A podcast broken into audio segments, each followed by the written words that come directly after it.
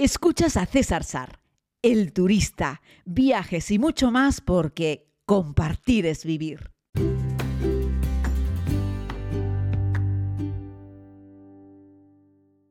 Muy buenos días a todos y a todas, querida comunidad. Aquí estamos, un domingo en la isla de Tenerife, un domingo frío, bueno, fresco, lluvioso.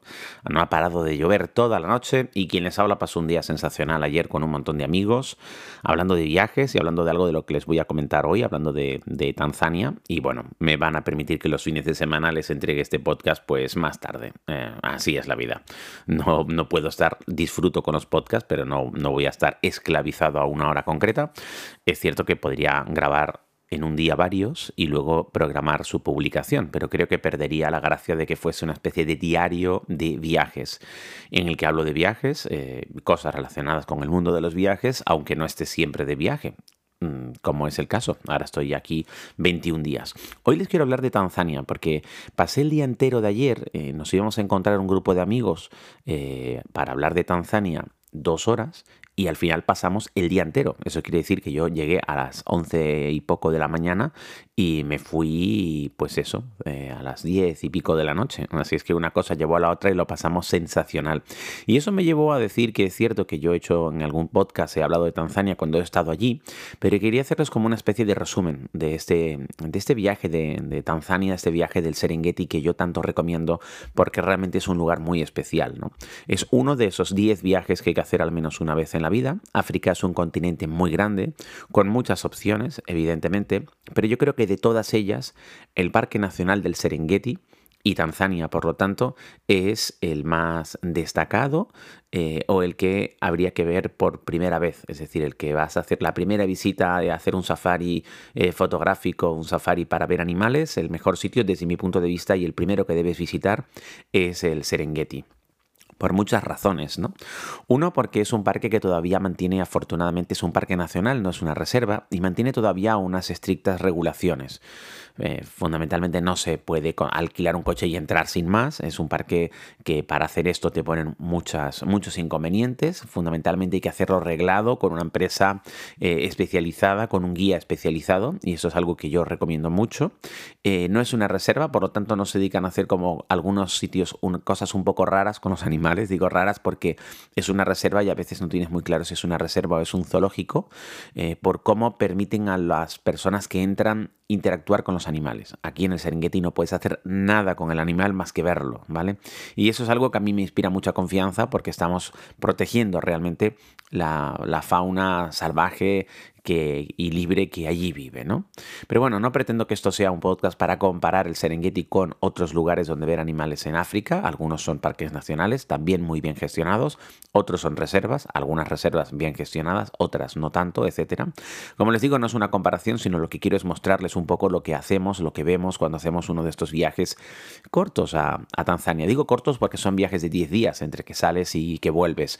Eh, sí, podría parecer poco, pero en realidad es suficiente como para tener una primera idea, una pincelada, un aperitivo, un buen sabor de boca, una primera toma de contacto con el entorno, con el África natural, con el África salvaje, con el África de los animales, con el África del este, ¿no? Kenia, Tanzania, todos estos países del este son mágicos.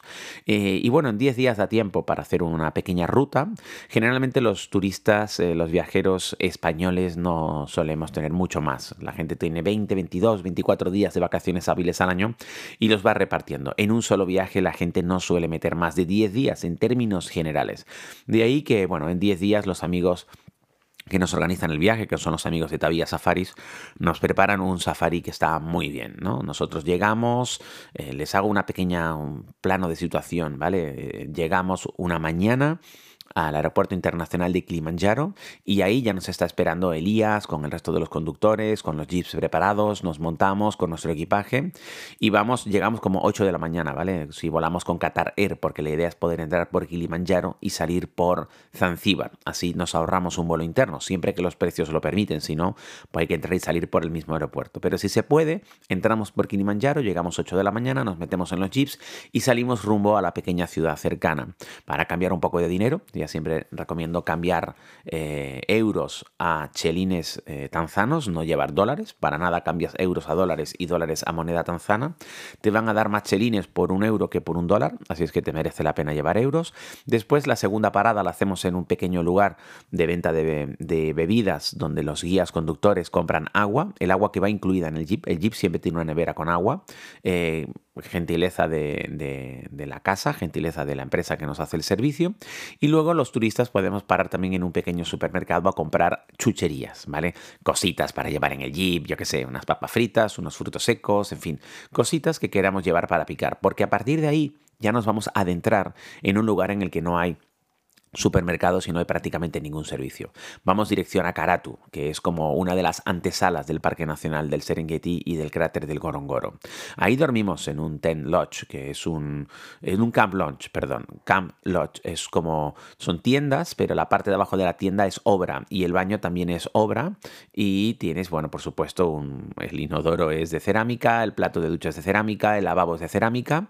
Está muy bien porque es como estar de acampada en una tienda de lujo, ¿vale? Con lona de alta resistencia, las paredes son de lona, pero la parte del suelo es dura, es obra, es cemento recubierta con madera y la parte de atrás de la tienda, tu propio baño privado por supuesto, es obra también y eso da también una cierta confortabilidad. Es como una primera toma de contacto al que nos vamos a encontrar después. A la mañana siguiente salimos de Karatu y ya nos vamos a adentrar rumbo al Serengeti, pero en esa ruta vamos a tener primero que pasar por la entrada del Parque Nacional eh, de la Reserva del Gorongoro que es ese increíble cráter, aunque el acceso está por fuera del cráter, porque tendríamos que atravesar el área mm, del Gorongoro para llegar al Serengeti. Pero en esa ruta del Gorongoro vamos a parar a visitar a una villa Masai, la misma villa Masai que yo filmé durante la segunda temporada de la serie, que ya los conozco, que son casi amigos, que son sensacionales. Y me gusta esa villa Masai, no otra, porque está en medio de la nada, está en medio de una gran superficie eh, desprovista de árboles, donde al fondo a veces en tiempo de lluvia se forma un lago, cuando es temporada seca ese lago desaparece. No es una comunidad muy numerosa, son 70, 80 miembros, pero eso desde mi punto de vista lo hace muy especial. Si recordáis esa historia en la serie, podréis eh, tener una imagen en vuestro recuerdo de cómo es esa villa Masai, donde todas las chozas se disponen en forma circular y bueno, pues los Masai salen a saludarte, te hacen un baile y es muy bonito, es un momento muy emotivo. Todos los que lo hacemos lo recordamos siempre, ¿no? Es como, wow, qué gran bienvenida estos Masai son encantadores y podemos pasar con ellos allí un par de horas, vemos la escuela, vemos los corrales donde tienen los animales. Bueno, estos Masai también tienen algunas cositas, pues pulseritas y cositas para venderte, algunas mejor labradas que otras. Hay que reconocer que estos Masai no son unos grandes artesanos, pero le ponen todas las ganas y yo siempre le digo a la gente, oye, aunque sea por echar una mano, cómprale una pulserita y ya está, que vale nada y menos.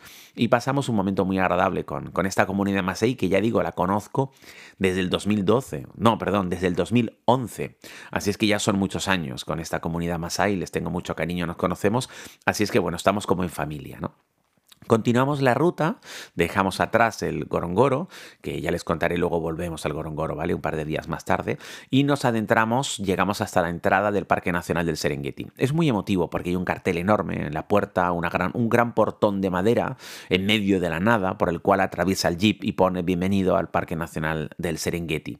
Es un sitio espectacular, luego ahí los guías paran en un punto, eh, hacen todo el papeleo y continuamos hacia adentro. Nos hemos llevado un picnic y ahí comeremos, no en la entrada del parque, que muchos turistas lo hacen allí, que hay unas mesitas muy cómodas, pero al fin y al cabo estás ahí comiendo pues con otros turistas. Nosotros comemos dentro del jeep, en una de las paradas que hacemos sin poder bajarnos del jeep, pero ya dentro del Parque Nacional del Serengeti. Serengeti significa de llanura sin fin. La verdad es que es un lugar espectacular. Y a partir de ahí empieza el game, que se llama el juego. Los guías conductores van por los senderos que están habilitados para poder conducir por ellos, buscando animales, ¿no? Y ahí es donde ya empezamos a encontrar todo tipo de animales salvajes. Eh, cebras, eh, búfalos, eh, hienas, leonas, leopardos, guepardos, jirafas, hipopótamos, en fin.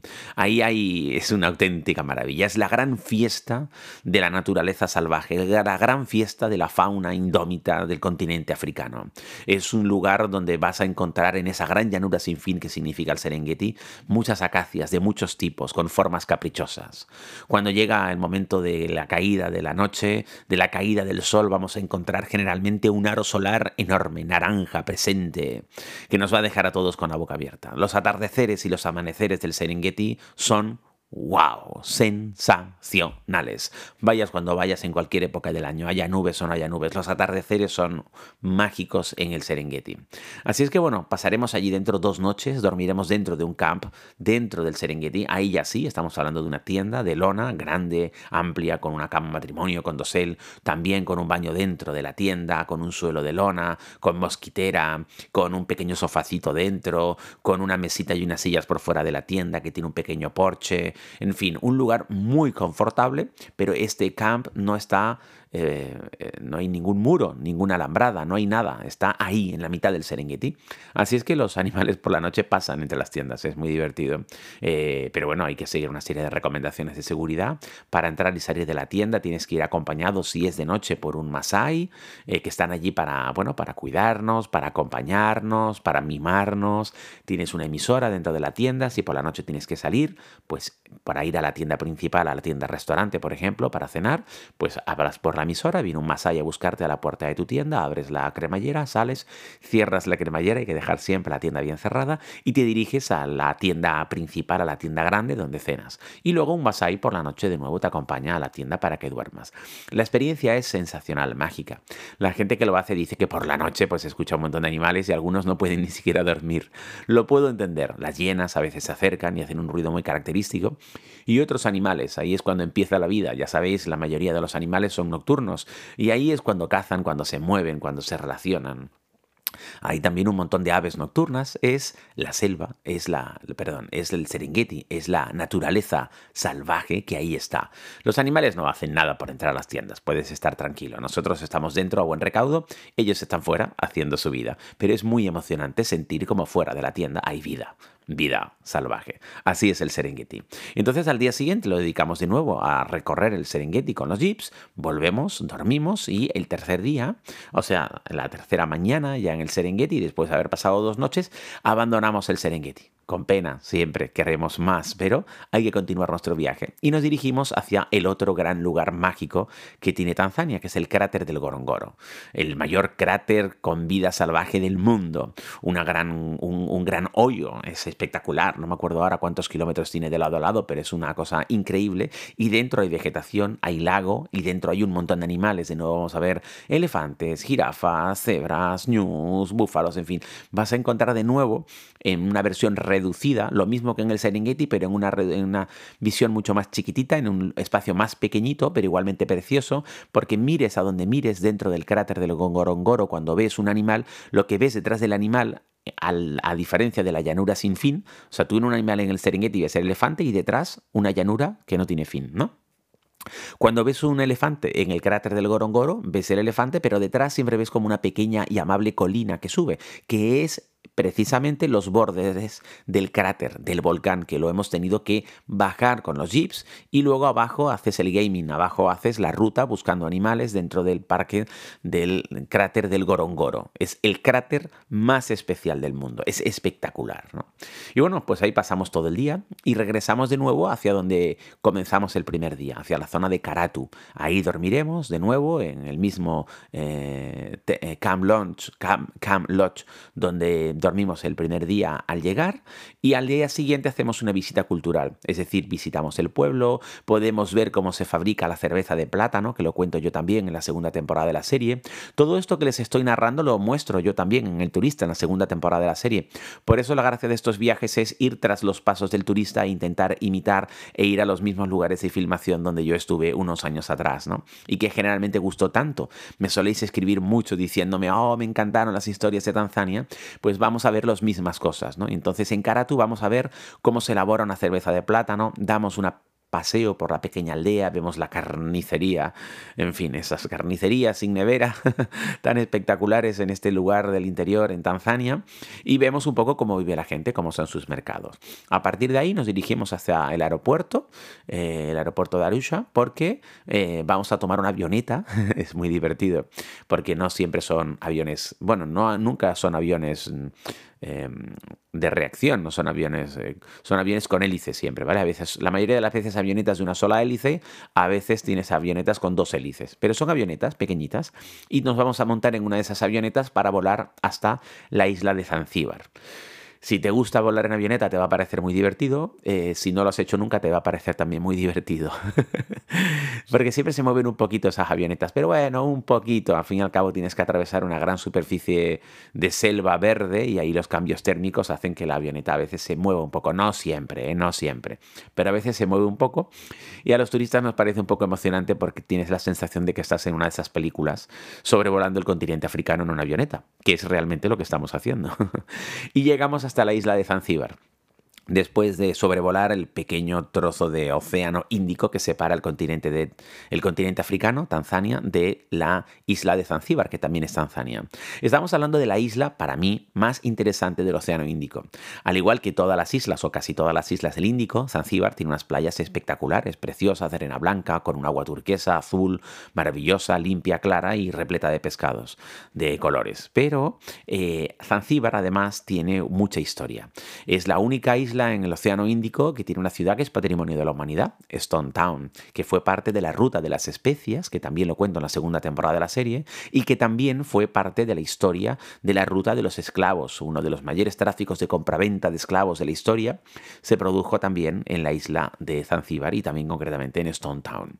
Así es que son dos cosas que han marcado mucho a la isla, que le han dado mucha, una, una historia muy interesante que merece la pena escuchar y además fue uno de los lugares más prósperos de todo el continente africano. En Stone Town fue donde se construyó el primer edificio pues, de cuatro plantas, donde estuvo el primer ascensor, las primeras calles iluminadas de, todo, de toda África estuvieron en Stone Town, la primera luz que hubo, se puso bombillas, lámparas, eh, farolas en las calles fue en Stone Town. Así es que es una isla muy, muy, muy interesante y además tiene unas playas espectaculares. Y ahí dormimos en el Blue Beach Hotel, que también es de nuestros amigos, la misma empresa que organiza nuestro viaje, y ahí tenemos una piscina sin fin, nos podremos relajar un poco, haremos la visita a Stone Town y también les propondré que vayamos a nadar entre pescaditos de colores a la isla de Memba, donde por cierto en el 80% de los casos cuando vas a nadar con pescaditos encuentras que junto a los pescaditos de colores también hay delfines, con lo cual puedes nadar con delfines salvajes en libertad.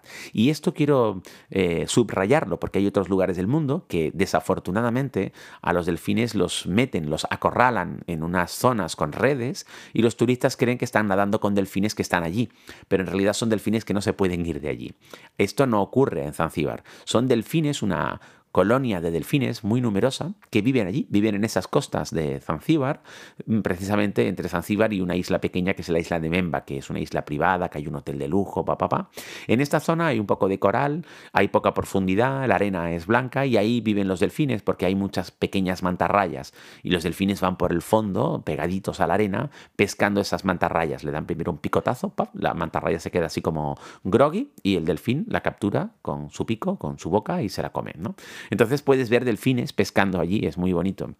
Y los delfines pues se mueven de un lado a otro, ellos están allí y tú simplemente con las gafas, un tubo y unas aletas no necesitas hacer submarinismo, no necesitas botellas, simplemente pues estás allí haciendo snorkel viendo cómo los delfines pasan por debajo. Es un espectáculo. ¿eh?